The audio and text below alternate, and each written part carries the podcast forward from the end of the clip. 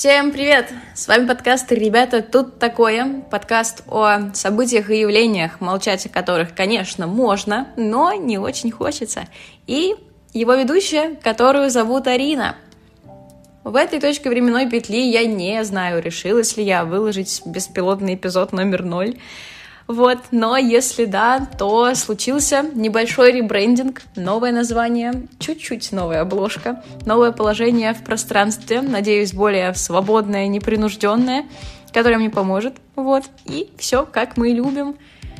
Да, тревожно, но очень приятно от того, что вы включили мой подкаст. Большое вам за это спасибо. И поехали! Идеальный мир. У вас есть все. Еда, вода, отсутствие мыслей о работе или учебе. Рядом с вами ваши пацаны. Друзья, родные, знакомые, незнакомые. Вообще все. Все рядом, все близко. И все, самое главное, готовы потусить в любую минуту. Предаться гедонистическим радостям и прелестям. Полежать, посидеть, отдохнуть. И так по кругу.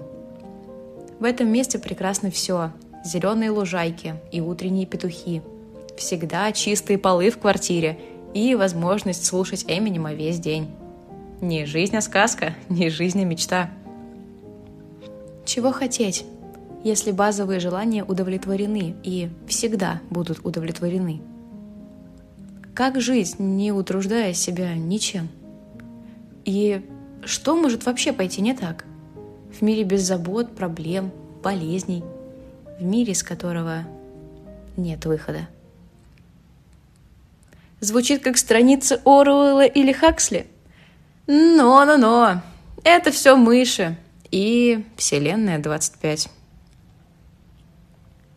22 июня 1972 года Джон Калхун стоял над заброшенной свалкой, которая совсем недавно была местом жизни и процветания тысяч живых существ.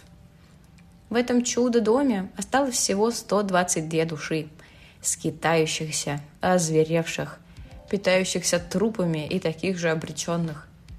Калхун вряд ли предполагал, что его эксперимент развернется до таких масштабов. Но вернемся в самое начало – эта история началась 55 лет назад. Джон Бампас Калхун родился 11 марта 1917 года в городе Элктон, штат Теннесси, в семье матери-художницы и отца директора старшей школы. У него была старшая сестра и два младших брата, что, собственно, к истории не имеет никакого отношения. Абсолютно. Но теперь вы знаете.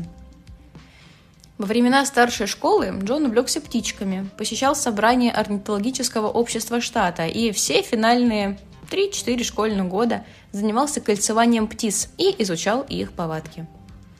Уже в 15 опубликовал свою первую научную статью в журнале «Мигрант». Это как раз специализированный журнал этого общества. И в целом показывал себя очень заинтересованным в научной, кропотливой и мозгонапрягающей работе. Как говорится, а что вы делали в свои 15?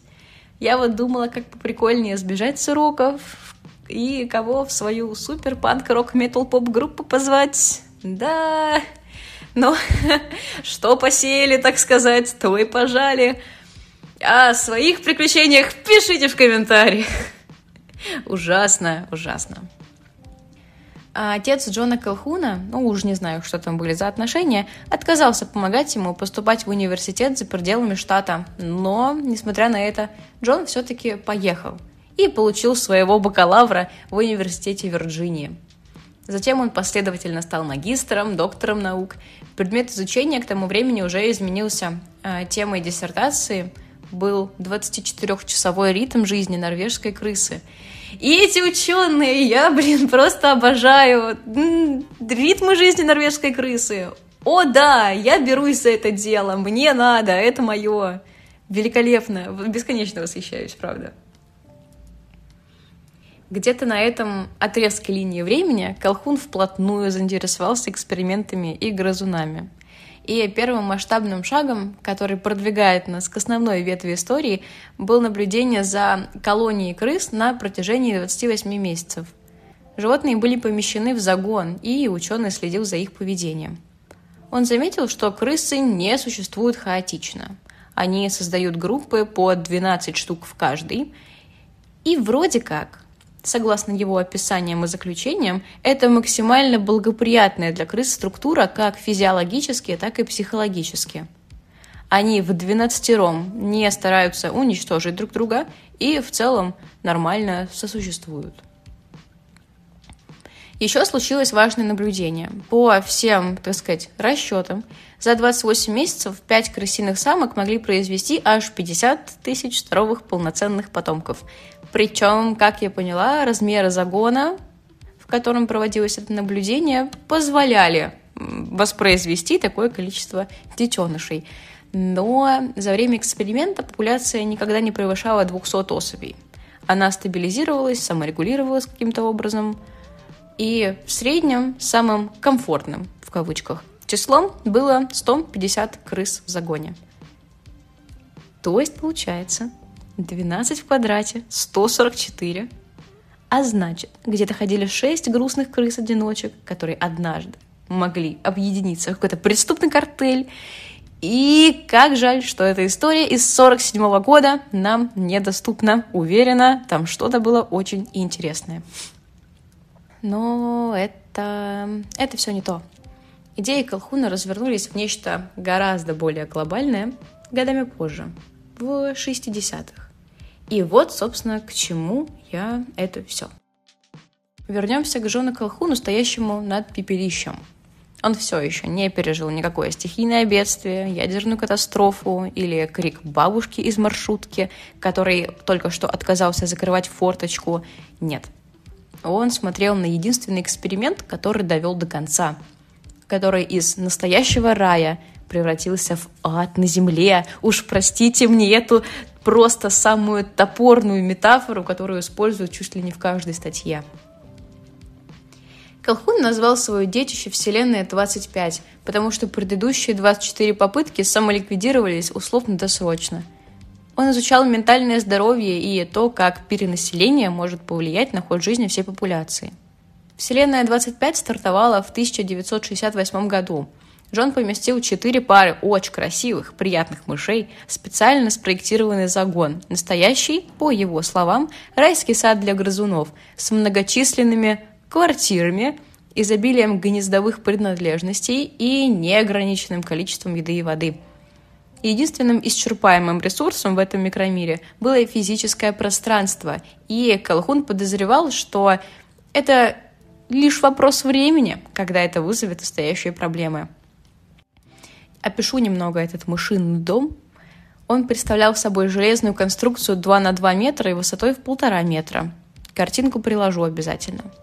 Внутри конструкции, по его словам, поддерживалась комфортная для мышей температура 20 градусов – также там всегда поддерживалась чистота, а за состоянием здоровья жильцов должны были следить ветеринары. Мышей осматривали на наличие болезней, чтобы избежать эпидемии, если вдруг что. В этом загоне могли одновременно пить воду 6144 мыши, а питаться до 9500. При этом проблемы с жильем у грызунов могли возникнуть только в том случае, если бы их количество превысило 3840 штук – но такого никогда не было. Максимальное число мышей не превышало 2200. Когда те четыре пары мышей наконец начали заниматься своими репродуктивными обязанностями, число популяции возросло и каждые 55 дней удваивалось. Как здорово, что мы не мыши. Очень приятно, очень приятно. На 315-й день эксперимента ситуация снова как взяла, да как изменилась. Темп рождения мышей существенно снизился. Количество удваивалось уже каждые 145 дней. А когда наступил десятый месяц эксперимента, в загоне было уже 600 мышей. Случилось настоящее мышиное общество. Какой-то Лас-Вегас в миниатюре. У них была иерархия, какая-то своя социальная жизнь. И вот об этом сейчас немножко подробнее. Колхун выделяет группу отверженных. Это такие пацаны для битья – над ними издевались, выгоняли в центр загона, кусали за хвосты, животы и пятки. Как правило, отверженными становились молодые самцы, которые еще ничего не успели достичь. Ни одна самка не завоевана, ни один волос на груди не выращен, так сказать. Почему это происходило? Колхун предположил, что развилась какая-то социальная дисфункция – Старые мыши, которые смогли обрести какой-то свой социальный статус, найти себе хорошее жилище, отказывались освобождать места для своего потомства, естественно, и в связи с этим агрессия прежде всего направлялась на молодых особей. Конечно, те психологически ломались, хотя это очень необычно произносить такое словосочетание в отношении мышей. Они старались избегать конфликтных ситуаций и даже не стремились заботиться о беременных самках – которых все-таки успели каким-то образом оплодотворить. При этом периодически могли нападать на таких же отверженных ребят. Что с самками? Беременные самки становились более нервными, поскольку из-за пассивности самцов им приходилось самостоятельно защищаться от возможных атак. В результате самки начинали драться со своими обидчиками, заступались за детенышей. Агрессия могла направляться и на свое потомство, подросшее или еще пока не особенно – Самки утрачивали интерес к размножению и начинали вести аскетический образ жизни, а рождаемость резко упала, соответственно, а смертность молодых мышей возросла. С тех пор началась стадия смерти. Образовалась группа так называемых колхуном красивых. Это были самцы, совершенно не похожие на своих породителей.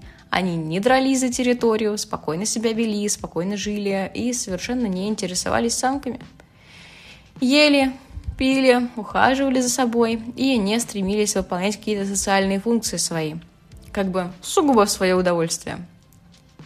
Такое прозвище эта категория мышей получила из-за того, что, в отличие от своих сородичей, они вообще не имели на своем теле ран или выдранных клоков шерсти, были такими очень-очень красивыми. Вот. Колхун поражался тому, что вообще тут происходит. Красивые, как и самки-одиночки, не желали спариваться, предпочитали жить на верхних этажах, и в конечном счете их становилось все больше и больше. Средний возраст мыши на закате своего развития составлял 776 дней. Это на 200 дней больше высшей границы репродуктивного возраста в природе. Собственно, этим охарактеризовалась и финальная стадия эксперимента – Смертность молодняка равнялась уже 100%, а количество беременных самок со временем снизилось до нуля. Вымирающие мыши практиковали разгульный образ жизни, гомосексуализм, девиантное и необъяснимое агрессивное поведение. В загоне все еще было полно еды и воды. Чисто, приятно прохладно.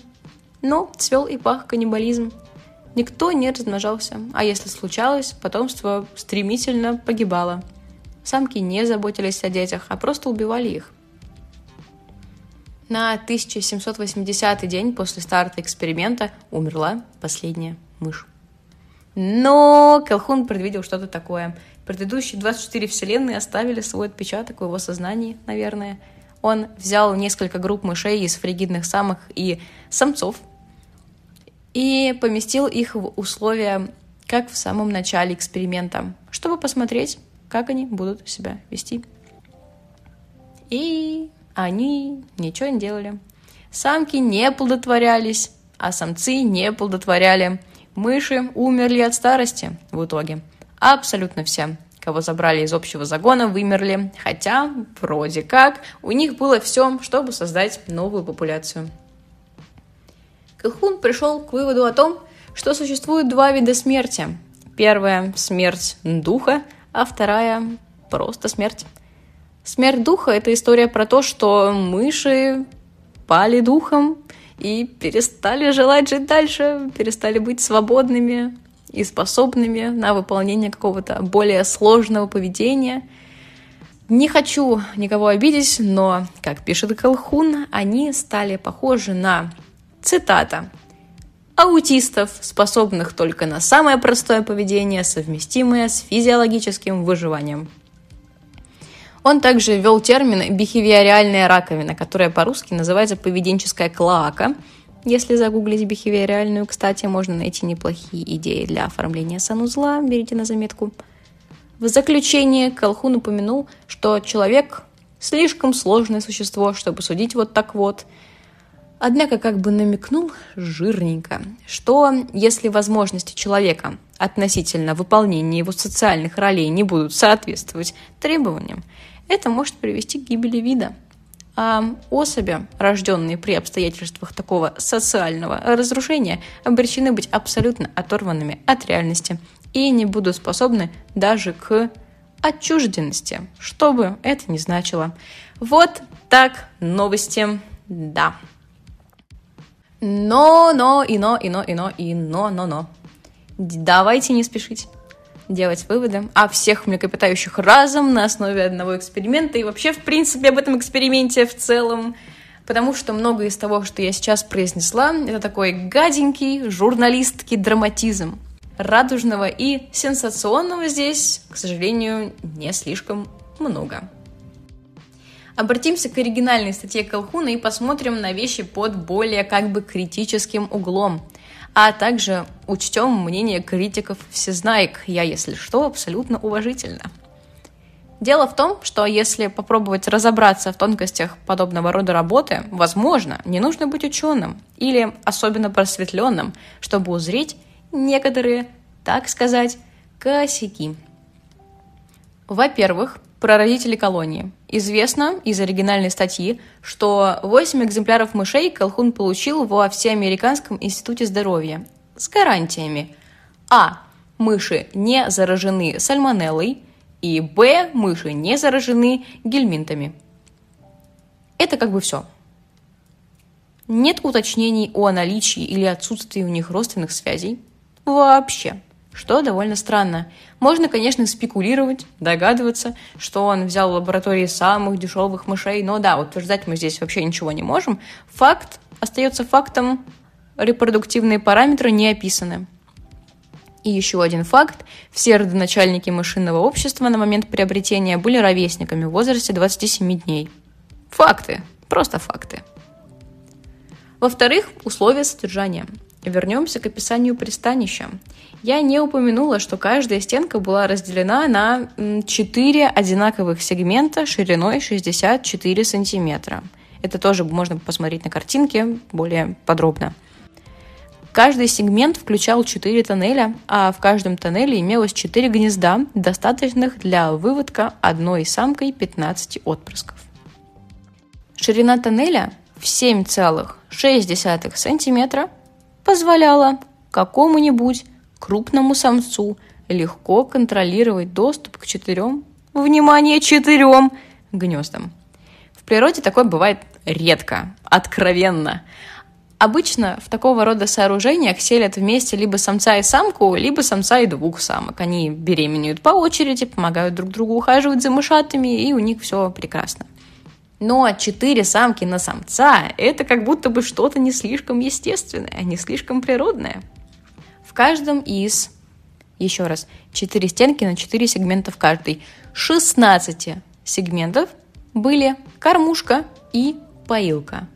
Одновременно питаться могли 6144 мыши, а одновременный доступ к воде могли иметь 9500 особей. Это упоминало – но все снова упирается в альфачей. Если кто-то из них расположился у входа в туннель, он сможет не допускать конкурентов к кормушкам и поилкам секции. Это, конечно, было бы сложнее, чем защищать самок, но тем не менее. Ситуация. Прорваться к самке и иногда еде можно только через труп самого главного директора по размножению и гастрономии. Как вам такое? Еще больше про условия упоминала, что температуру держали на уровне 20 градусов Цельсия. Это классно! Но это зимой. Можно предположить, что летом ситуация складывалась как бы не очень, Кондиционеры во всем мире роскошь тогда и сейчас. И если обратиться к тексту статьи, температура менялась. Цитата. Главным образом между 21 и 32 градусами Цельсия. Хм-хм-хм, клево, классно. То есть иногда в раю как бы случалось пекло. Нормальное такое. Не все люди выживают, между прочим. Источником света, судя по фотодоказательствам, было одно великолепное окно. У нас нет панорамы на 360, просто предполагаю, как бы утверждать ничего не можем, но видно примерно это. И так получилось, что солнце лучше всего освещало один угол коробки, в который либо все примыкали за витамином D зимой, либо избегали этой духовки всеми возможными способами. Классно, очень удобно. Также в статье упоминается, что убирали в коробке каждые 4-8 недель. Каждый месяц или два. Просто отлично, вопросов ноль. У меня как бы никогда не было крысы или хомячка, поэтому я поинтересовалась у тех, кто ухаживал за такими питомцами, непосредственных очевидцев и героев событий. Говорят, убирать нужно раз в неделю, потому что они начинают очень сильно вонять. Что ж, возникают некоторые вопросы, как бы.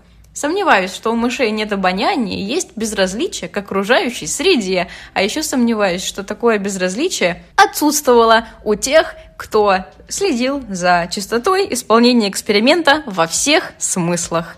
Вот. А еще такой момент маленький, необычный, точные численности мышей на всех стадиях эксперимента мы как бы не знаем. Что-то наугад, что-то на глазок. В статье как бы есть график, но цифры, таблички, они отсутствуют. Даже завидую этой ответственности. А еще лояльности редакторов журнала Королевского медицинского общества, которые опубликовали эту прекрасную статью. Да, но это только второй момент. Третий момент – это попустительство и би биология, биология. Случается такая штука с организмом самок, как эструс. Течка, если по-русски.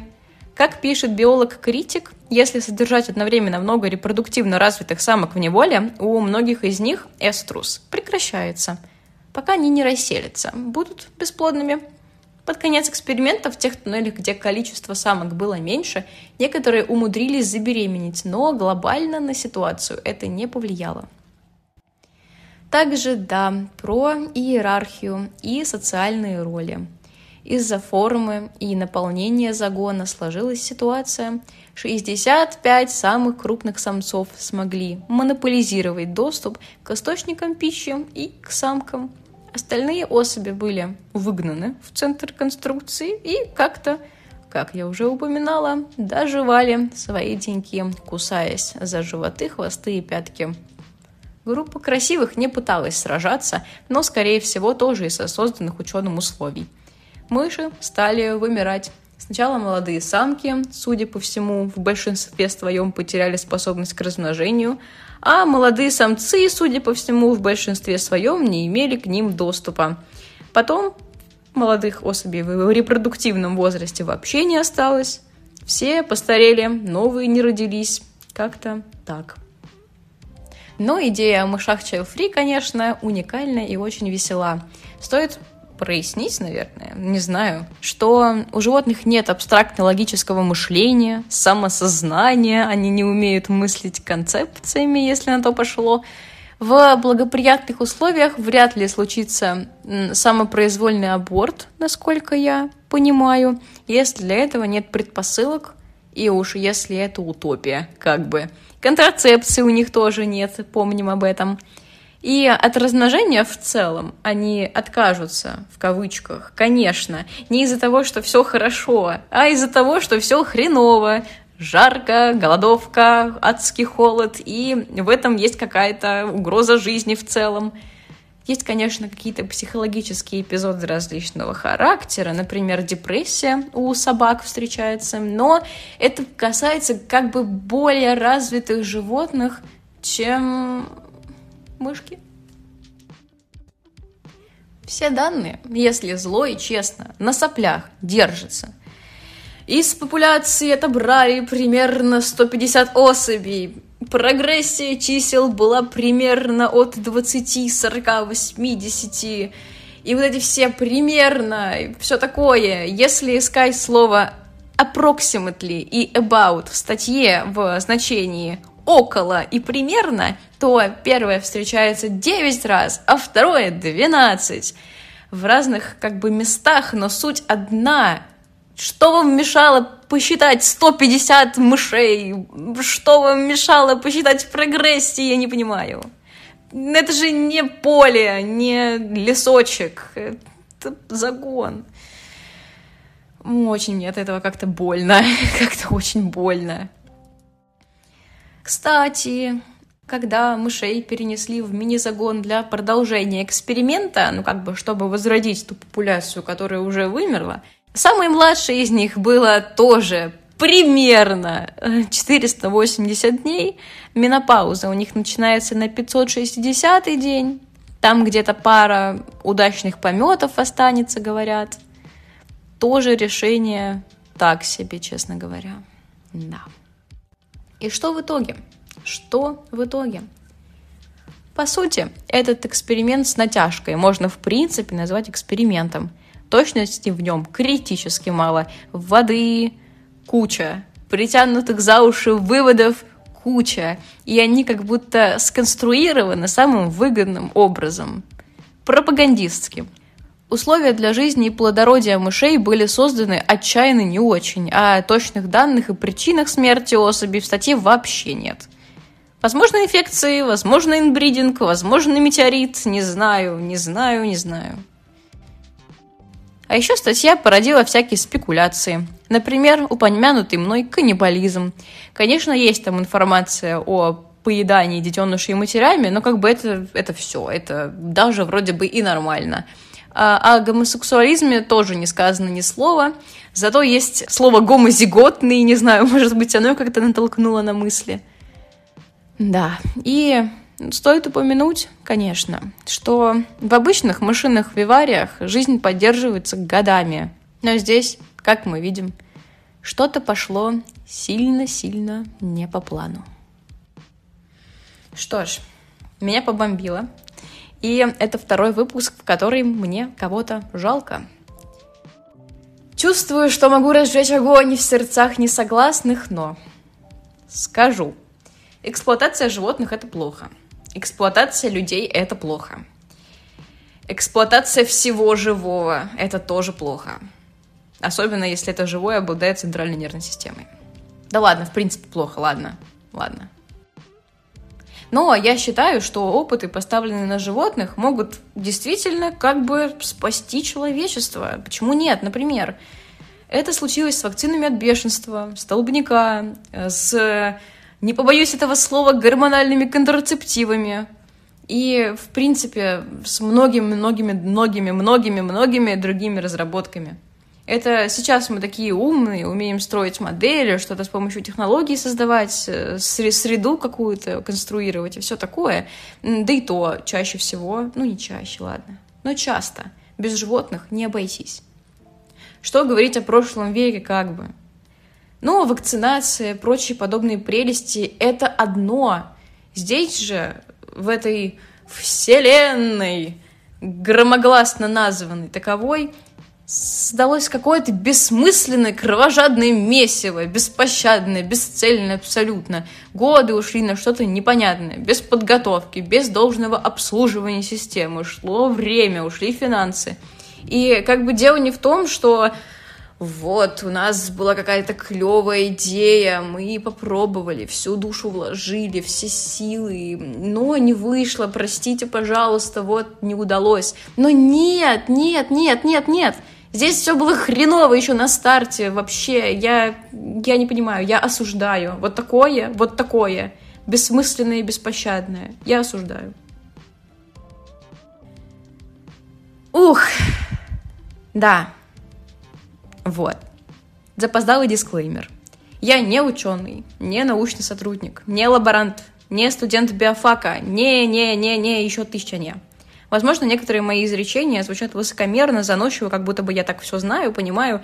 Это не так. Это вообще не так. Не знаю, не понимаю, не все. Все гуглю, все пытаюсь узнавать у кого-то или откуда-то. Не воспринимайте, пожалуйста, мои интонации всерьез и не переносите их на себя. Мне периодически говорят, что э, мои интонации такие... такие, вот. Надеюсь на ваше понимание, не осуждение. В какой-то степени даже принятия. вот. Идея в том, что я пытаюсь разобраться вместе с вами и делюсь тем, что узнаю. Да. Спасибо большое, что дослушали до этого момента. Мне было безумно приятно что-то для кого-то делать, производить своими руками или, скорее, гортанью голосовыми складками. Я буду безумнейше вам благодарна, если вы оставите отзыв или что-нибудь напишите с поддержкой, критикой, с критической поддержкой, с поддерживающей критикой и все в таком духе. Уф, в общем, да. Спасибо вам большое. Удачи, процветания и, надеюсь, до скорых новых встреч. Пока-пока!